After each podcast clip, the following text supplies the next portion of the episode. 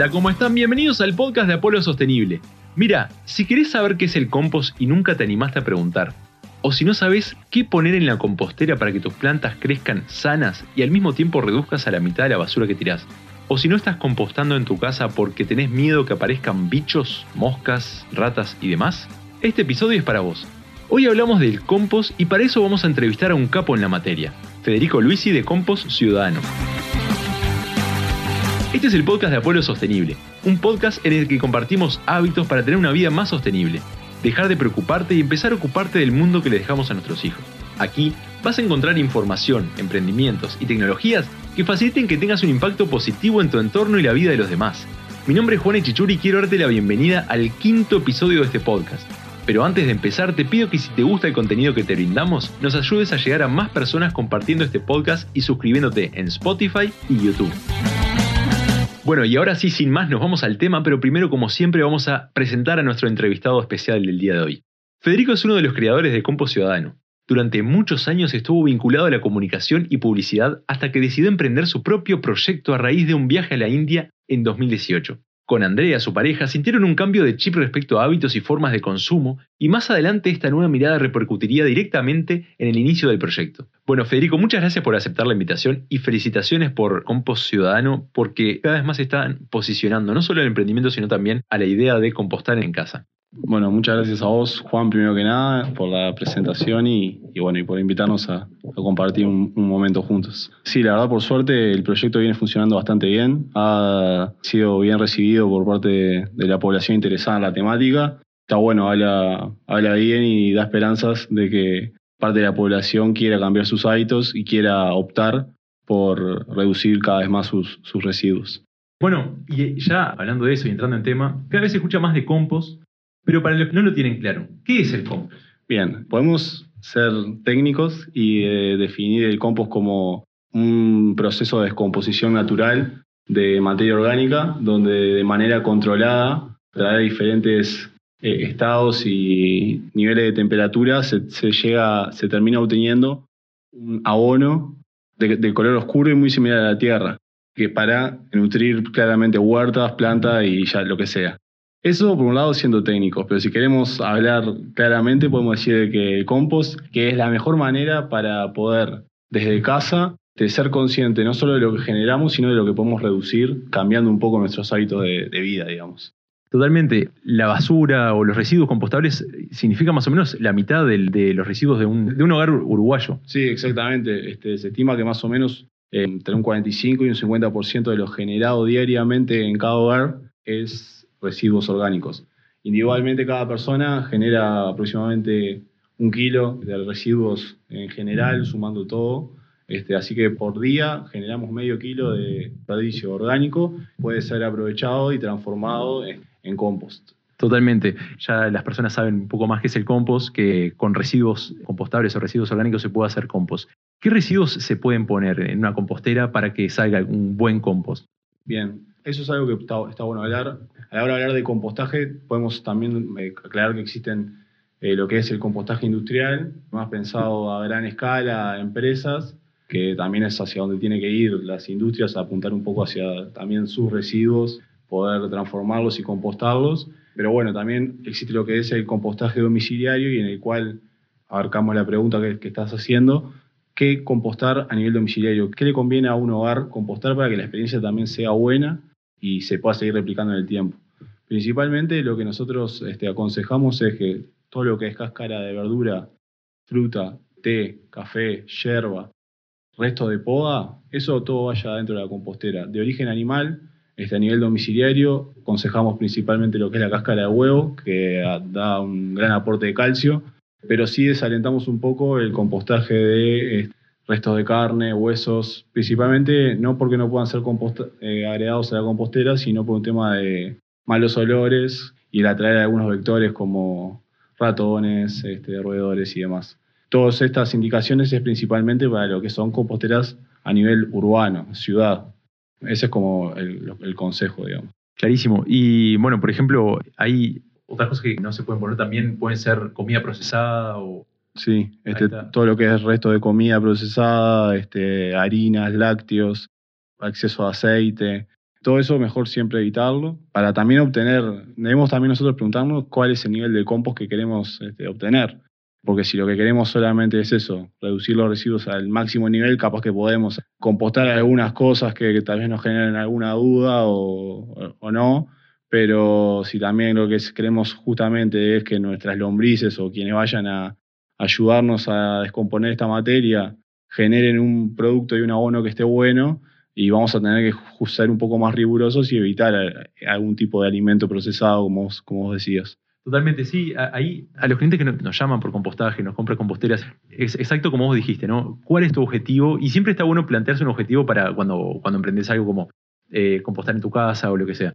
Y están estos dos objetivos, ¿no? Está el objetivo de hacer un compost de calidad, un compost para, para que los lombrices también me, generen un buen humus para mis plantas y demás y también el objetivo de reducir los residuos que uno tira. Por ejemplo, en ese, en ese sentido, claro, a las lombrices no les gusta, por ejemplo, las cáscaras de naranja o cáscaras de limón, pero si tu objetivo es el segundo, es de reducir los residuos que tirás, está bueno compostar antes la cáscara de naranja junto con el pasto que, cortás y demás, y después sí tirarlo a, a la vermicompostera con las lombrices.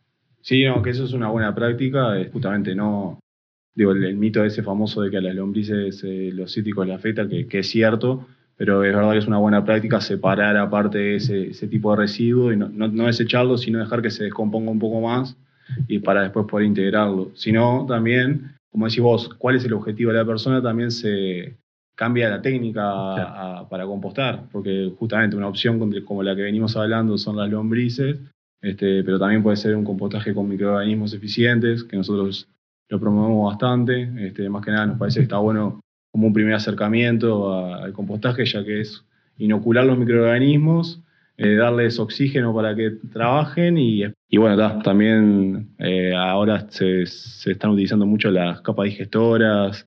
Bueno, según el, objetivo, las diferentes técnicas a, utilizar y, y, eso te va también a abrir un abanico de diferentes tipos de residuos que puedas compostar o no, obviamente. Totalmente. Ahí tomo varias cosas que dijiste. Primero, que no solo las lombrices compostan, y ahora, y ahora te hago una pregunta. Y segundo, las capas digestores que son biodigestores, ¿no? Sí. Bueno, eso igual lo voy a tomar para después, para otro podcast, que eso también algunas personas nos han preguntado. Pero voy a esa pregunta. Hay un mito que en realidad la gente piensa que solamente las lombrices compostan, y en realidad hay un montón de microorganismos más. ¿Qué otros bichos hay que participan en el compostaje? Sí, eso la verdad que es este, súper interesante la pregunta uno cuando empieza con la compostera y su experiencia, al principio capaz que es una pila de, residuos orgánicos y no te genera mucha más intriga que eso. Pero con el tiempo vas a ir viendo cómo esos residuos comienzan a oscurecerse y cómo prácticamente lo que antes era una pila de basura, hablando de mal, digamos, pasa a ser eh, el más fértil suelo, una infinidad de bichitos que forman parte de ese mundo y los ves conviviendo entre sí de manera este, súper simbiótica. Se genera una, simbiosis muy interesante entre los residuos, este, la humedad del compost. Bueno, básicamente se ven muchas lombrices, también este, otro gran aliado y que se ve con eh, son los escarabajos, los, los, bichos bolita, el famoso bicho bolita que es un gran oxigenador de compost. Este, la mayoría de los insectos que viven dentro del compost, su función además de alimentarse ya sea de semillas o de pequeñas partículas de residuos, este, digerirlas, abonarlas, eh, defecarlas y generar un, sustrato mucho mejor. Otra gran función que cumplen es eso, la aireación, el ir moviéndose, generando sus pequeños túneles y, bueno, y haciendo que, el compost respire y que esté vivo. También hay este, cien pies, puede haber también algunas hormigas, es una infinidad de, insectos que, ninguno es, contraproducente. O sea, si vos ves insectos dentro de tu compostera, eh, alegrate porque justamente es como también, no sé, se puede utilizar el ejemplo en si que en una manzana aparezca un gusano, capaz que decir, ah, está podrido, pero significa que justamente no está lleno de pesticidas, o sea, se puede comer, está bien, es orgánico. Este, es un buen indicador si ves insectos viviendo en tu compostera. En, ese sentido, claro, de los insectos que se pueden ver, son un montón de insectos que están trabajando de tu lado, ¿no? Están, procesando la materia orgánica para transformarla en compost, en un compost de calidad que lo que se hace es justamente fijando el carbono y el nitrógeno, bueno, y otros eh, nutrientes como el fósforo, el potasio también, que todo eso lo que hace es justamente fijan esos nutrientes a la tierra y después las plantas la toman en la tierra. Pero también hay muchos microorganismos que no se ven. Eh, muchas personas ven cuando se descompone una manzana que se llena de hongos y los hongos son también microorganismos que compostan súper rápido, pero hay microorganismos, hay bacterias, hay un montón de, cosas que no se ven. Y es como vos decías, uno en el día a día puede ver algunos insectos y puede decir, bueno, está, no quiero los insectos en mi casa. Pero donde sí crees los insectos sí, en tu compostera. No, y es verdad que eh, estuvimos hablando como mucho de, de habitantes que están a nuestra, a nuestra vista, digamos, pero la verdad que también en la compostera y en el compost hay un mundo microbiológico donde cada vez se está haciendo más foco este, y estudiando más, pero como hablas también de los hongos, el mundo de, los hongos es una locura y siempre eh, hay un hongo de aspecto blanco que es muy común que pueda aparecer en, en el compost y tampoco es un mal indicador, sino que justamente es parte del proceso de eliminar patógenos de, del compost. Este, bueno, pues está capaz está bueno aclarar también que si tu compostera libera calor, este, es justamente algo muy algo común del proceso de compostaje, que es el mismo compost generando calor para eliminar cualquier tipo de patógeno que puede contener. Y bueno, es parte del proceso natural de compostaje en realidad.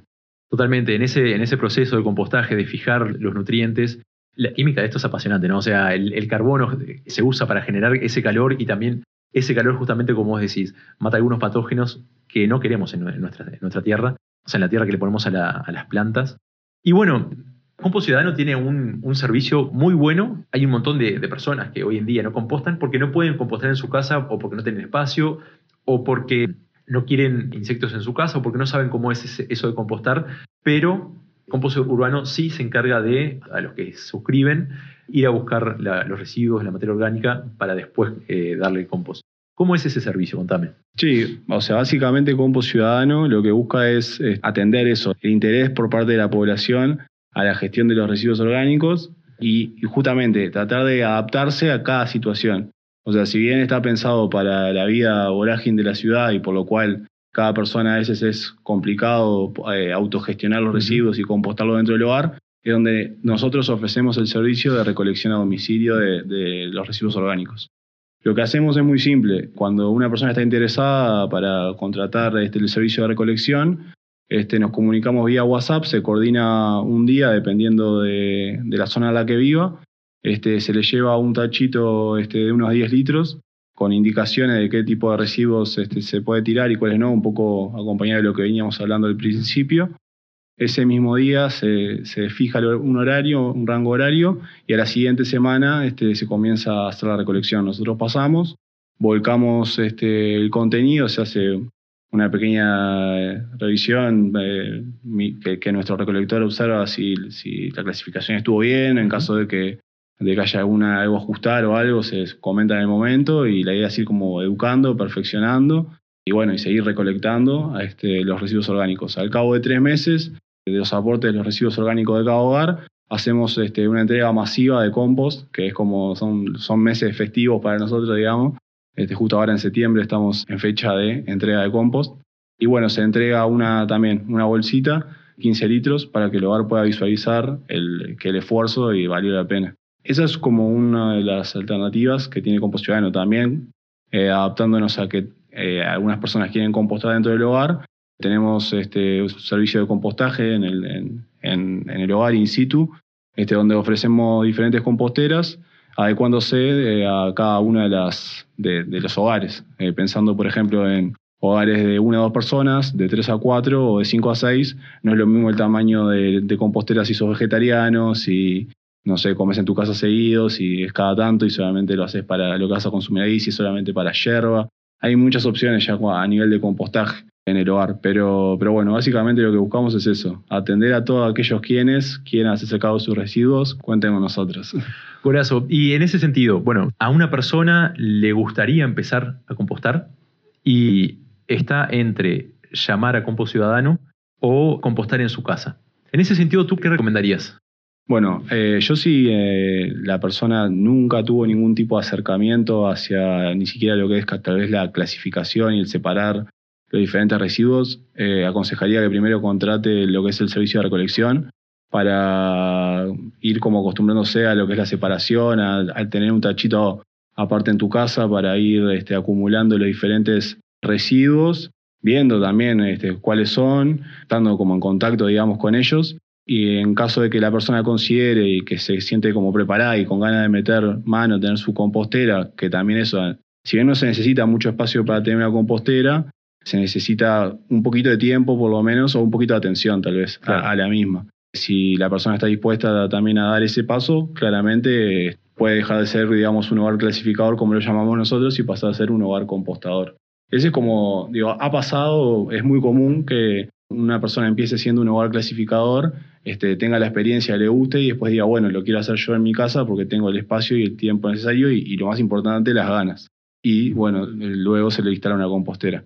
Pero si es una persona que, no sé, vive en un edificio, eh, no tiene mucho tiempo, le interesa la temática y quiere recibir un compost de calidad, algo que está también muy interesante que genera compost ciudadano me parece es como el sentimiento de impacto colectivo que es el hecho de decir, bueno, eh, somos hoy en día somos 500 hogares que, son parte del proyecto y decir, bueno, por, por, por día generamos aproximadamente eh, una, tonelada de residuos orgánicos, o sea, somos un grupo de personas que decidimos este, organizarnos, este, ser responsables con nuestros residuos y podemos ver justamente el resultado de, masivo, que lo hace incluso aún este, más valorable. Entonces, bueno, es como tiene sus pros, sus contras, cada una de las opciones, pero sin duda que el, hecho ya de tener como esa inquietud y querer dar el paso es un montón, está buenísimo. Totalmente. Eh, está bueno ser parte, ser parte de una comunidad que cambia, cambia el mundo, ¿no? Y decir, bueno, por lo menos un pedacito de él, sí.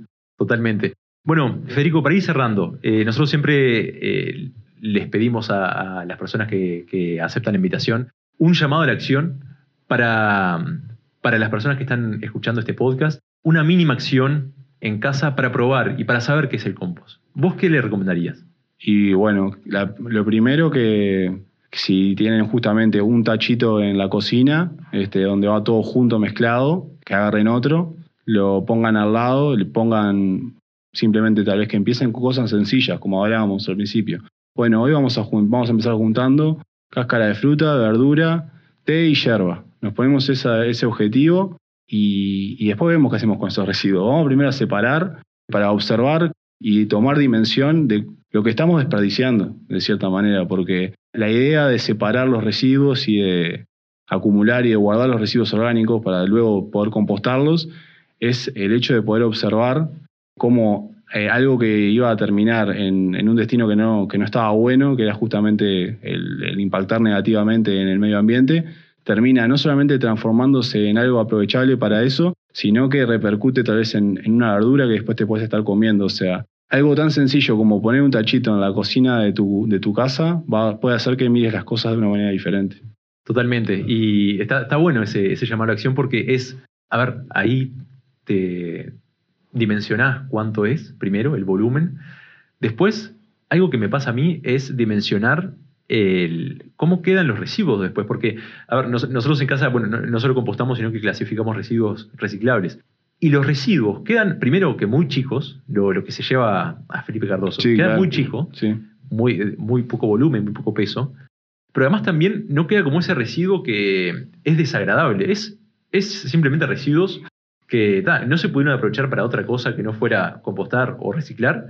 Y es mucho menos desagradable que todo junto. Sí, sí, bueno, es un, claro a veces miedo por parte de algunas personas, es, voy a tener eh, una semana un tacho de residuos orgánicos en mi casa, no genera olores.